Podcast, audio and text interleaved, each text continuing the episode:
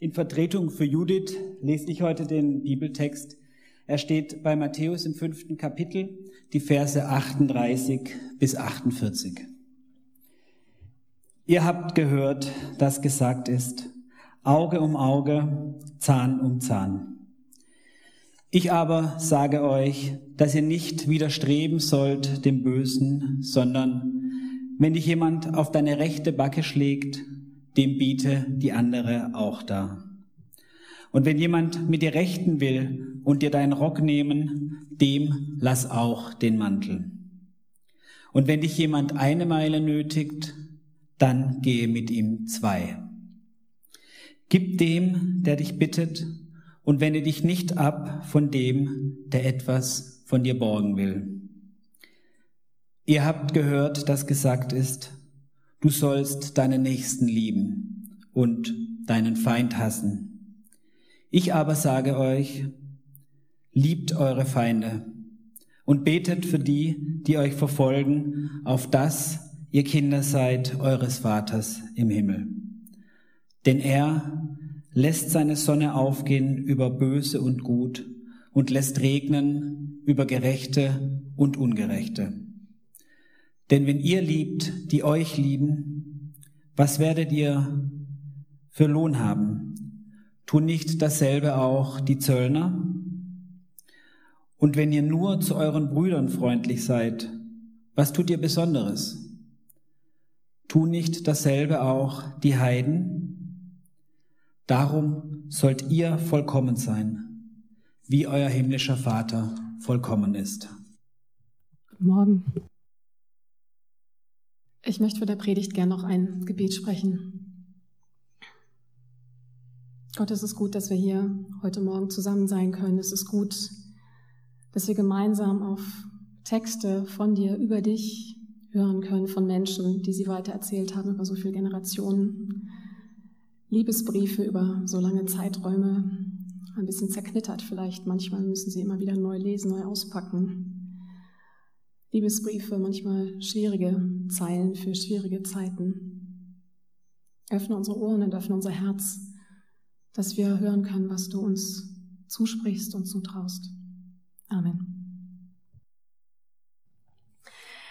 Ja, wir sind in der Serie der Bergpredigt heute noch mal einen Schritt weiter. Wir haben die letzten zwei Wochen uns schon mit diesen Texten beschäftigt und heute geht es um einen der großen Kernpunkte der berühmten Bergpredigt, die Feindesliebe.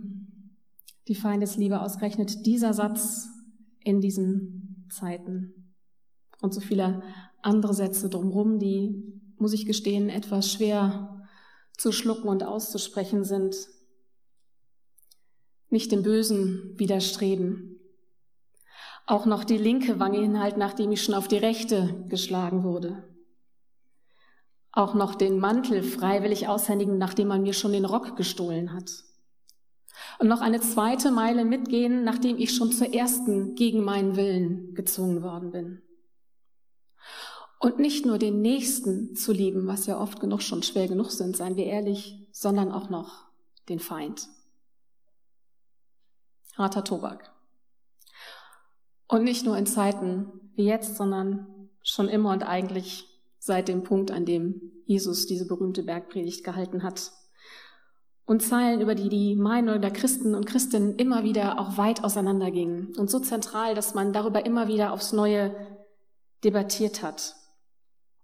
Die Frage ist eigentlich immer wieder gewesen, wie alltagstauglich ist es eigentlich und taugt das so für den Durchschnittschristen, die Durchschnittschristin und für welchen Bereich unseres Lebens hat das überhaupt Geltung? Wie weit sind diese Sätze eigentlich gemeint?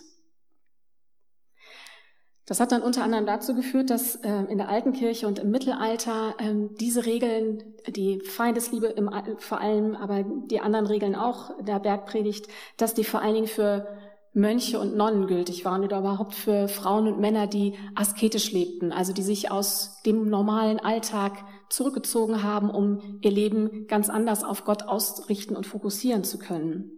Und für die gehörten neben Gehorsam, Armut und Keuschheit eben auch die Feindesliebe unter anderem zu den sogenannten evangelischen Räten. Also nicht ganz alltagstauglich, wenn man das so angeht. Und dazu passt, dass zum Beispiel im katholischen Katechismus in der Schweiz von 1975 der Satz zu finden ist, die Anweisungen in der Bergpredigt sind nicht wörtlich zu nehmen, weil das sowohl im privaten wie im öffentlichen Leben zu unhaltbaren Zuständen führen würde. Feindesliebe führt zu unhaltbaren Zuständen. Ist möglicherweise was dran. Zumindest ist das etwas, was Dinge sehr auf den Kopf stellt. Also Feindes und Liebe, allein diese beiden Worte zusammenzudenken, ist schon, ist schon ziemlich gewagt, muss man sagen.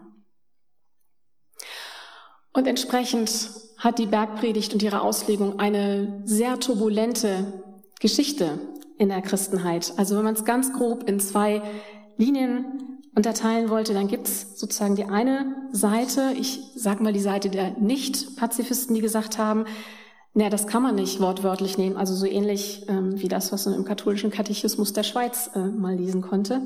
Das kann man so nicht wortwörtlich nehmen, aber sie haben trotzdem gesagt, es ist vielleicht nicht, also es ist ähm, Richtschnur für kirchliches Handeln oder auch möglicherweise für individuelles Handeln, aber damit kann man keine Staatspolitik machen. Das taugt nicht zur Realpolitik. Das sind übrigens Sätze, die man bis heute auch hören konnte, sowohl von Politikern als auch von Theologinnen und Theologen.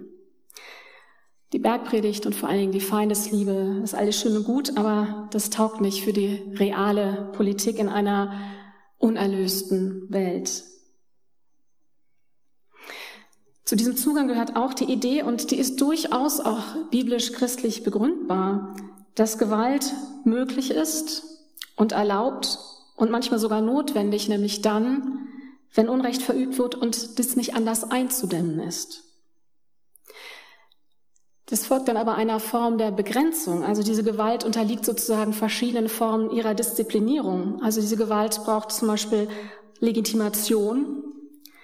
Diese Gewalt muss auch begrenzt sein, zum Beispiel zeitlich, örtlich in ihren Zielen.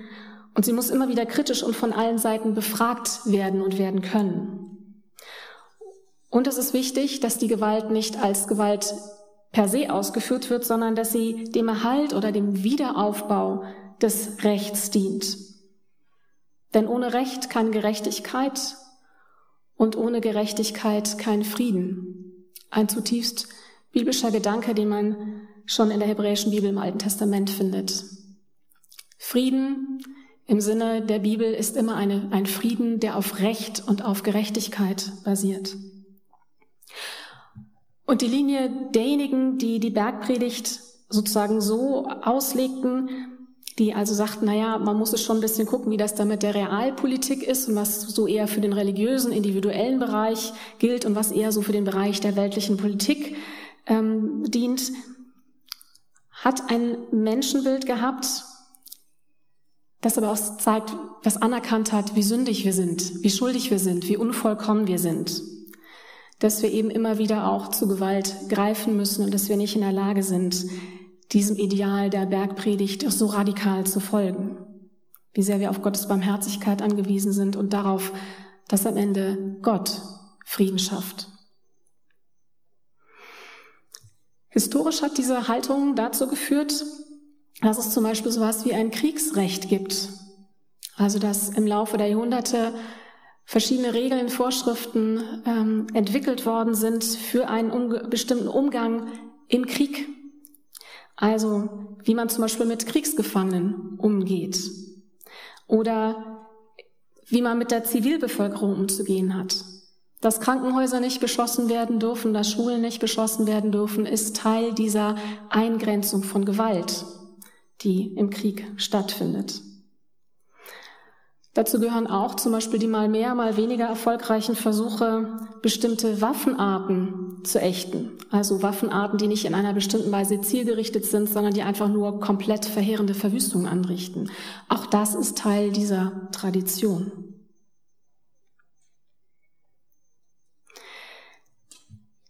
Ich finde das wichtig zu festzuhalten, und damit nicht Gewalt schön zu reden, aber gleichzeitig doch darauf hinzuweisen, dass es eine starke christliche Tradition gab und gibt, die Gewalt in bestimmten Situationen befürworten kann, aber die dem Ganzen sehr genaue Regeln immer abverlangt und eine sehr genaue Selbstprüfung und Hinterfragung. Ich will das nicht schönreden, es ist schwierig, aber es ist Teil christlicher Geschichte und auch ein Teil zivil, zivilisatorischer Errungenschaften.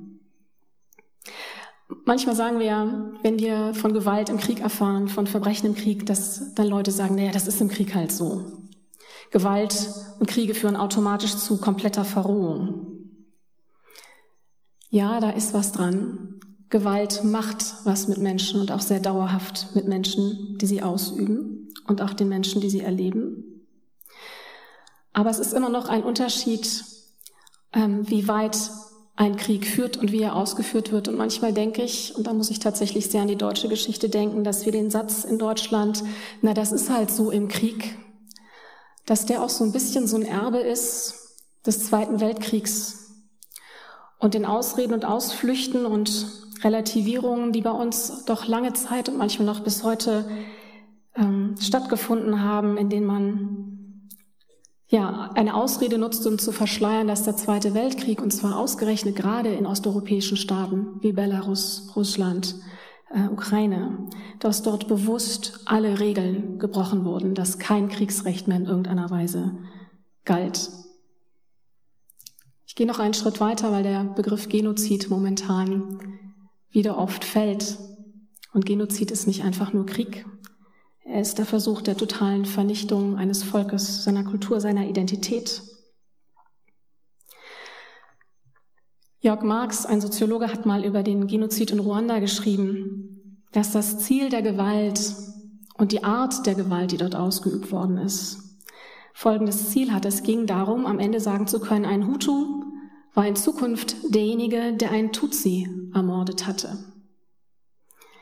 Das heißt, eine bestimmte Form von Gewalt wird zum Teil auch mit dem Ziel ausgeübt, nicht weil es besonders effizient ist, sondern weil man die Menschen, die man an den Morden beteiligt, dass man mit, für diese Menschen eine neue Identität schafft und eine neue Form der Gemeinschaftszugehörigkeit als derjenigen, die eine bestimmte Form von Gewalt auch begangen haben. Gewalt kann sehr unfassbare Ausmaße haben und sie kann Gewalt, Identität ganz grundsätzlich verändern. Eine Selbstbegrenzung im Krieg die Frage, wann Kriege geführt werden dürfen, unter welchen Bedingungen, mit welchen Waffen, mit welchen Zielen, mit welchen Zeiten und wie man das Ganze lösen und aufheben kann und begrenzen ist. Eine Errungenschaft, die auch auf christlicher Friedensethik beruht und wo die Bergpredigt einen langen Einfluss gehabt hat. Dann gibt es die andere Linie, die der Pazifisten, Pazifistinnen. Und die haben gesagt oder sagen auch heute, die Bergpredigt muss man sehr wohl wortwörtlich nehmen. Das ist ein Anspruch, der ist an uns gestellt, den können wir nicht einfach wegreden, da können wir nicht drüber weggucken, bloß weil das gerade in der Situation irgendwie nicht vorstellbar ist und irgendwie nicht passt. Wenn man die Nachfolge Jesu ernst nehmen will und wenn man die Bibel ernst nehmen will, dann muss man dem folgen, dann muss man auch die Feinde lieben und dann gilt das absolute Gewaltverbot. Da führt kein Weg dran vorbei. Alles andere, damit lügt man sich in die Tasche. Und man kann das ja auch in der Person Jesu sehen. Sein Friede, seine Friedfertigkeit, die Barmherzigkeit, seine Gewaltfreiheit bis in seinen Tod hinein. Das ist das, was Jesu Leben ausmacht. Und wir sind aufgerufen, dem im Zweifel nachzufolgen. Und dieser unbedingte Verzicht auf Gewalt von Jesu beinhaltet eben auch die Bereitschaft zum Leiden, und das macht den Kern und die Stärke auch vom Pazifismus aus. Geht nicht darum, Gewalt irgendwie nicht wahrzunehmen, sondern es ist die Bereitschaft, die eigene Gewaltlosigkeit zu leben und damit im Zweifel zu leiden und auch zu sterben. Was Pazifismus schafft und das Einstehen dafür, Konflikte tatsächlich gewaltfrei zu lösen, bedeutet, dass man in neuen Wegen denken muss. Da muss man kreativ werden, da muss man um die Ecke rumdenken, da muss man neue Räume schaffen. Und realpolitisch gesprochen kann man auch sagen, gewaltfreier Widerstand ist ein sehr demokratisches Mittel, weil es schlichtweg jedem und jeder zur Verfügung steht. unabhängig von der Macht, die man hat oder Institutionen, die einem zur Verfügung stehen. Man braucht keine Waffen, man braucht kein Geld, man braucht noch nicht mal eine besondere politische Position. Und es gibt eine Reihe von Beispielen in der Geschichte, in der gewaltfreier Widerstand Politik und Konflikte tatsächlich entscheidend durchaus verändert hat zum Frieden hin, zu mehr Gerechtigkeit und zu mehr Recht. Die bekanntesten Beispiele sind Martin Luther King, Mahatma Gandhi, die sich tatsächlich auch auf die Bergpredigt berufen haben und auf christlichen Pazifismus oder christlichen gewaltfreien Widerstand. Dazu muss man aber auch sagen, gewaltfreier Widerstand bedeutet eben nicht die Abwesenheit von Gewalt. Im Zweifelsfall führt gewaltfreier Widerstand durchaus auch zu einer gewaltvollen Eskalation. Das haben Menschen wie Martin Luther King und andere sehr genau gewusst. Und sie haben es auch sehr genau mit einkalkuliert. Es ging um die eigene Gewaltlosigkeit, die aber eben damit rechnet und auch davon ausgeht, dass die andere Seite darauf wahrscheinlich mit noch mehr Gewalt reagieren wird. Es ging bei dem gewaltlosen Widerstand von Menschen wie Dr. Martin Luther King und anderen immer wieder auch darum, die Gewalt, die tatsächlich ja vorhanden war, jeden Tag, die sie selber immer wieder zu spüren bekommen haben, als Opfer eines zutiefst unrechten, unterdrückerischen Systems. Es ging darum, diese Gewalt, die vorhanden war, gewissermaßen offen zu legen und sie sichtbar zu machen. Also Demonstrationen bei denen auch zum Beispiel Kinder und Jugendliche mit dabei waren. Oder die bewusste und angekündigte Gesetzesübertretung von Gesetzen, die sie als unrechtmäßig betrachteten. Die führten eben ganz oft zu massivster Gewalt der Gegenseite. Es gibt furchtbare Erzählungen von Kindern und Jugendlichen, die auf solchen Märschen erschossen, verletzt worden sind und natürlich auch nicht nur Kinder und Jugendliche. Aber es ging darum, diese Gewalt im Zweifelsfall offen zu legen, sodass jeder hingucken musste, dass man sie nicht mehr ähm, verleugnen konnte, nicht mehr weggucken konnte. Ich finde, das ist durchaus auch ein Widerspiegeln von Jesu Geschichte. Denn auch in ihm, in seiner Person, in seinem Leiden wird Gewalt mehr als deutlich. Wir haben eine Kreuzigungsgeschichte, die in großen Details in der Bibel erzählt wird. Und da wird man nicht verschont mit dem, was passiert. Das ist ein Foltertod, den Jesus erlitten hat. Es geht also biblisch gesehen nicht darum, dass wir Gewalt irgendwie nicht gut finden und es am liebsten nicht angucken wollen, sondern es geht darum, Gewalt klar zu sehen, klar zu benennen, Gewalt sichtbar zu zeigen. Aber es gehört eben auch die Bereitschaft dazu, sich nicht wegzuducken. Es gehört die Bereitschaft dazu zu leiden und es geht davon aus, dass der andere, der Feind, die Feindin, die feindliche Seite, dass dort Umkehr möglich ist. Dass in dieser Situation, in der diese Gewalt passiert und gleichzeitig Gewaltlosigkeit als Reaktion da ist, dass das zur Umkehr bringen kann, zur Erkenntnis, was man denn da eigentlich gerade macht und anrichtet und dass es eben auch Handlungsspielräume gibt. Das bedeutet, die andere Seite eben nicht aufzugeben, den Feind, die Feindin nicht aufzugeben. Und es liegt ein Menschenbild dahinter, und das ist vielleicht ein bisschen anders als nur in der ersten Linie, das sagt, wir können der Bergpredigt nachfolgen. Wenn Gott uns das zutraut, dass wir sozusagen ein bisschen andere, bessere Menschen werden, wenigstens punktuell, dann wollen wir das versuchen, dann gehen wir diesen Weg. Wenn wir dazu aufgerufen sind, dann sollten wir das tun. Und es steckt das Bild dahinter, Gott einen Raum zum Handeln zu lassen, einen Raum zum Eingreifen. Also übertragen wie in der Auferstehung, in der auf einmal etwas passiert, womit nicht zu rechnen war und was keiner von sich aus menschlicherseits irgendwie hätte herstellen können. Es entsprach überhaupt nicht irgendwelcher Logiken, sondern es war eine neue, kreative, eine schöpferische Lösung oder ein Handeln Gottes äh, in dieser Situation.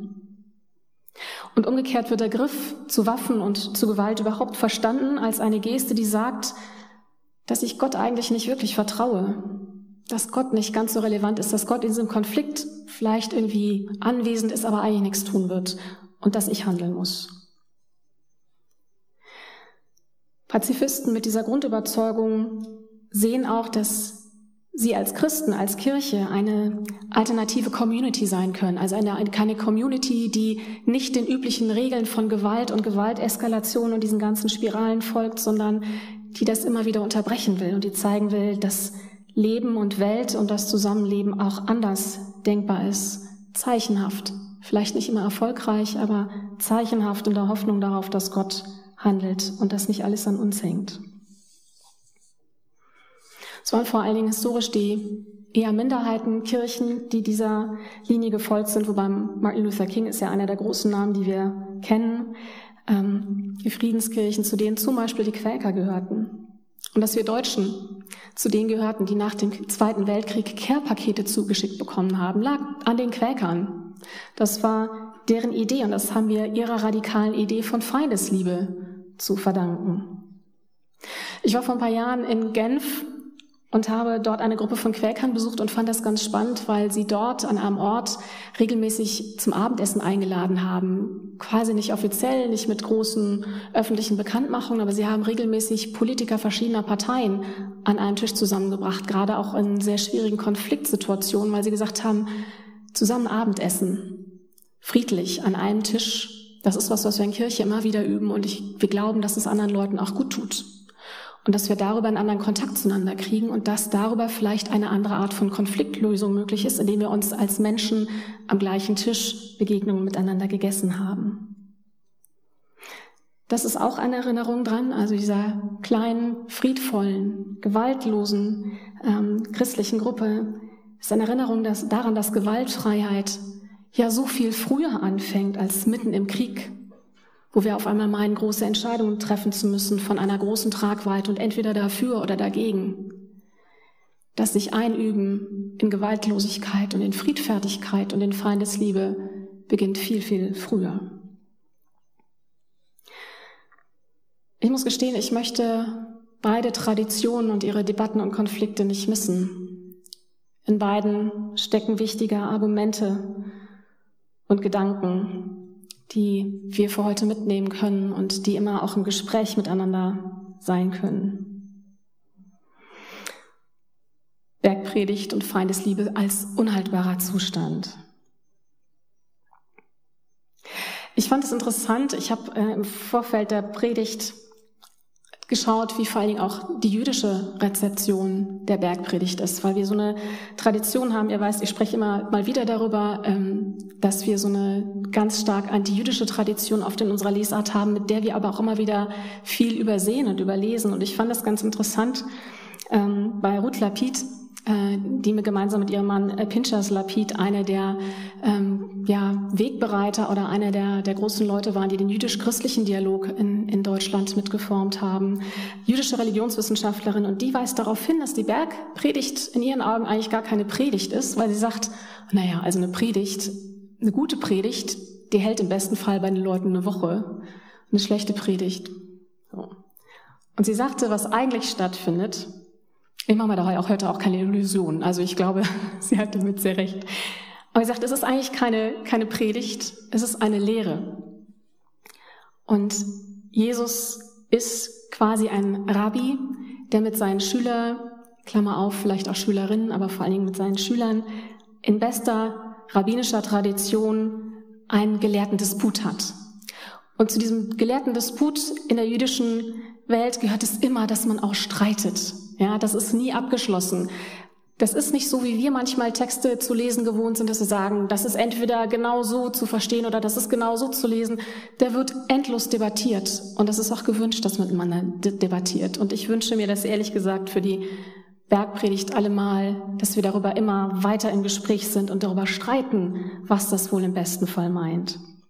Also Kontroverse ist gewünscht und Jesus ist sozusagen auch im Kontext dieser der beteiligt sich als in Kontroverse, durchaus mit seiner eigenen Autorität als Rabbi, aber in einer Kontinuität von Disputen. Und was passiert, ist, dass es sozusagen bei Matthäus wie so ein Reenactment aus dem Alten Testament, aus der hebräischen Bibel ist, nämlich es findet auf einem Berg statt und es ist wie das Reenactment von Mose auf dem Berg Sinai, als er die zehn Gebote erhält. Und die Bergpredigt bezieht sich auch auf die zehn Gebote und überhaupt auf die Gebote in der hebräischen Bibel und beschäftigt sich mit denen und stellt die Frage, so wie wir das jetzt mit der Bergpredigt machen, ja, was heißt denn das eigentlich konkret? Denn offensichtlich ist es mit den Texten nie so ganz einfach und man muss sie immer wieder neu übersetzen und sich immer wieder neu aneignen. Ihr habt es von Jutta letzte Woche gehört, diese Struktur, die diese Texte haben. Ihr habt gehört, ich aber sage euch. Ihr habt gehört.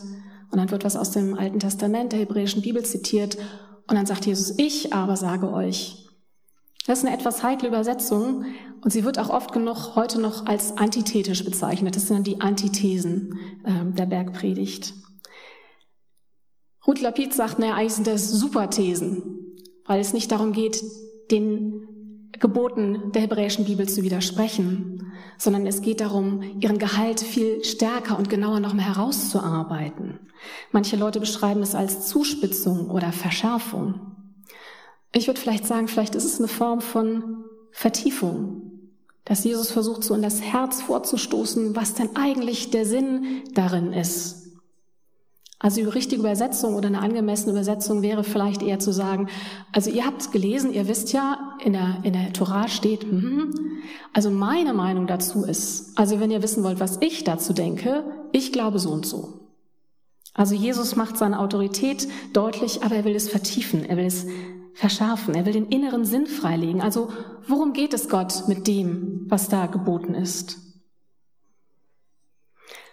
Und das ist eben nicht einfach nur eine Gebrauchsanweisung, eine Handlungsanleitung, was ich denn jetzt so Schritt für Schritt tun soll, wie ich glaube, wie die Bibel überhaupt keine Gebrauchsanleitung im eigentlichen Sinne ist, sondern ein Text, Gebote, die uns immer wieder ein Spiegel sind darüber, wer wir sind und wie der Zustand unserer Welt ist und was Gott sich für uns wünscht und was er uns versprochen hat und was er für uns will, was seine Vision ist von der Welt und von dem Leben, das wir miteinander führen.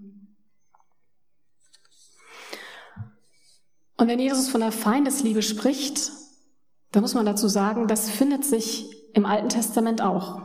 Also nicht mit dem Begriff der Feindesliebe, aber dass man die Feinde lieben und gut behandeln soll, das ist ganz klar auch in der hebräischen Bibel zu finden. Es taucht nicht erst im Neuen Testament auf. Es gibt so Zeilen wie, wenn du dem Rind oder Esel deines Feindes begegnest, die, die sich verirrt haben, so sollst du sie ihm wieder zuführen. Oder wenn du den Esel deines Widersachers unter seiner Last liegen siehst, so lass ihn ja nicht im Stich, sondern hilf ihm zusammen mit dem Tiere auf. Ein anderer Vers. Hungert deinen Feind, so speise ihn mit Brot, dürstet ihn, so tränke ihn mit Wasser. Es gibt im Alten Testament kein Gebot, den Feind zu hassen. Es gibt dagegen Vorschriften für den Feind da zu sein in existenziellen Fragen, ihn nicht ins Verderben zu reißen, absichtlich, sondern ihn würdevoll, respektvoll zu behandeln, wenn das möglich ist. Ich habe euch ein Zitat mitgebracht aus einem jüdischen Lexikon. Ihr findet es im Programmheft auch auf Seite 2. Da heißt es, das Judentum verlangt nicht Passivität dem Bösen gegenüber, sondern entschiedenen Kampf um das Recht. Aber das bedeutet nicht Unversöhnlichkeit oder Rachsucht. Im Gegenteil wird es öfteren liebevolle Gesinnung und Tat auch dem Feinde gegenüber anempfohlen. Zudem ist gerade das talmudische Schrifttum ausgezeichnet durch seine versöhnliche Stellung dem Feind, selbst dem Volksfeind gegenüber, also dem Feind gegen das Volk Israel. Also was ist Feindesliebe? Offensichtlich nicht Passivität dem Bösen gegenüber, aber eben auch nicht Unversöhnlichkeit und Rachsucht. Im Neuen Testament spielt die Feindesliebe dann auch weiterhin eine große Rolle, und zwar auch außerhalb der Bergpredigt. Vielleicht erinnert ihr euch an Sätze von zum Beispiel Lukas, segnet, die euch verfluchen, bittet für die, die euch beleidigen. Und Paulus schrieb, man schmäht uns, so segnen wir uns, man verfolgt uns, so dulden wir es. Lass dich nicht vom Bösen überwinden, sondern überwinde das Böse mit Gutem. Es geht immer wieder darum, aus der Spirale der Gewalt hinauszukommen. Und da ist es interessant zu sehen, welches Wort für Feindesliebe verwendet wird. Es geht wieder um Agape. Das ist eine Liebe, die uneigennützig ist, eine Liebe, die sich auf Gott bezieht und von Gott ermöglicht und gestiftet wird, eine Liebe, die barmherzig ist und bedingungslos.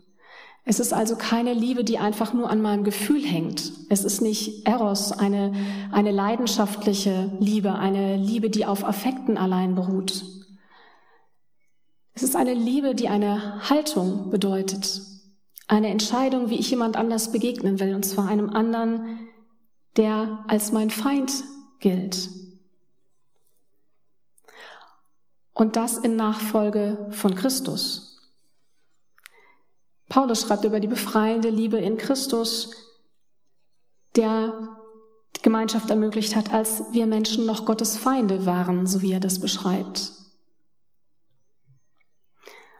Und ihr kennt die Tradition des Agape-Mahls, des sogenannten Liebesmahls, die Tradition seit der alten Kirche, in dessen Verlauf eben auch das Abendmahl gefeiert wird, so wie wir das am Gründonnerstag auch gemeinsam miteinander gemacht haben. In dieser Geste des Abendmahls und des Agape-Mahls wird deutlich, wir sind angewiesen auf diese bedingungslose, auf diese barmherzige Liebe Gottes zur Überwindung dieser Kluft, die zwischen uns ist. Und daran können wir uns orientieren in der Feindesliebe. Und dass es Feindesliebe ist und so heißt, sagt mir, dass es Feinde immer noch Feinde sind. Das heißt, man muss das nicht relativieren, was da an Kluft, an Abgrund, an Unüberwindbarem ist. Es ist auch übrigens keine Abwehr von Zorn und allen Emotionen, die damit verbunden sind, die sehr deutlich machen, wo Grenzen verletzt worden sind, wo Unrecht geschehen ist. Feindesliebe heißt nicht, diese Gefühle nicht wahrzunehmen, sie nicht ernst zu nehmen oder sie auch nicht zu haben. Feindesliebe heißt durchaus auch, Betroffenen von Gewalt beizustehen und eben diese Gewalt nicht zu relativieren. Ich sprach eben davon, dass Gewalt sichtbar wird und klar zu benennen ist und nicht schön zu reden. Aber Feindesliebe in dem Sinne bedeutet, die eigenen Emotionen unter Kontrolle zu bekommen und nicht allein darauf zu handeln und selbst zu entscheiden, wer man sein will im Bezug zum anderen. Der Hass und die Ohnmacht können auffressen und innerlich zerstören. Feindesliebe heißt, den eigenen Gestaltungsraum nicht zu verlieren, weil man eben noch handeln kann. Den Rock und der Mantel noch eine Meile mitgehen, noch mal die andere Wange hinhalten. Da steckt ja nicht Unterwerfung drin, das ist ja keine Kapitulation, sondern das ist ja eine sehr eigenwillige Art, die eigene Autonomie zu behaupten in einer Situation, wo mich jemand anders völlig dominieren und kontrollieren will. Es ist die Behauptung eines eigenen Handlungsspielraums, den ich in dieser Situation immer noch habe, in der ich auf der einen Seite mich dieser Gewalt aussetze, die mir angetan wird und auf der anderen Seite noch einen Schritt weitergehe, in Freiheit weitergehe und damit den anderen möglicherweise auch beschäme, dem anderen dadurch möglicherweise auch deutlich mache, wie absurd diese Situation, dieses Verhältnis zueinander ist. Feindesliebe ist keine Selbstaufgabe, ist keine Kapitulation, sondern es ist das Wissen, dass unsere Identität nicht allein an dem liegt, was der Feind mit uns will oder mit uns macht.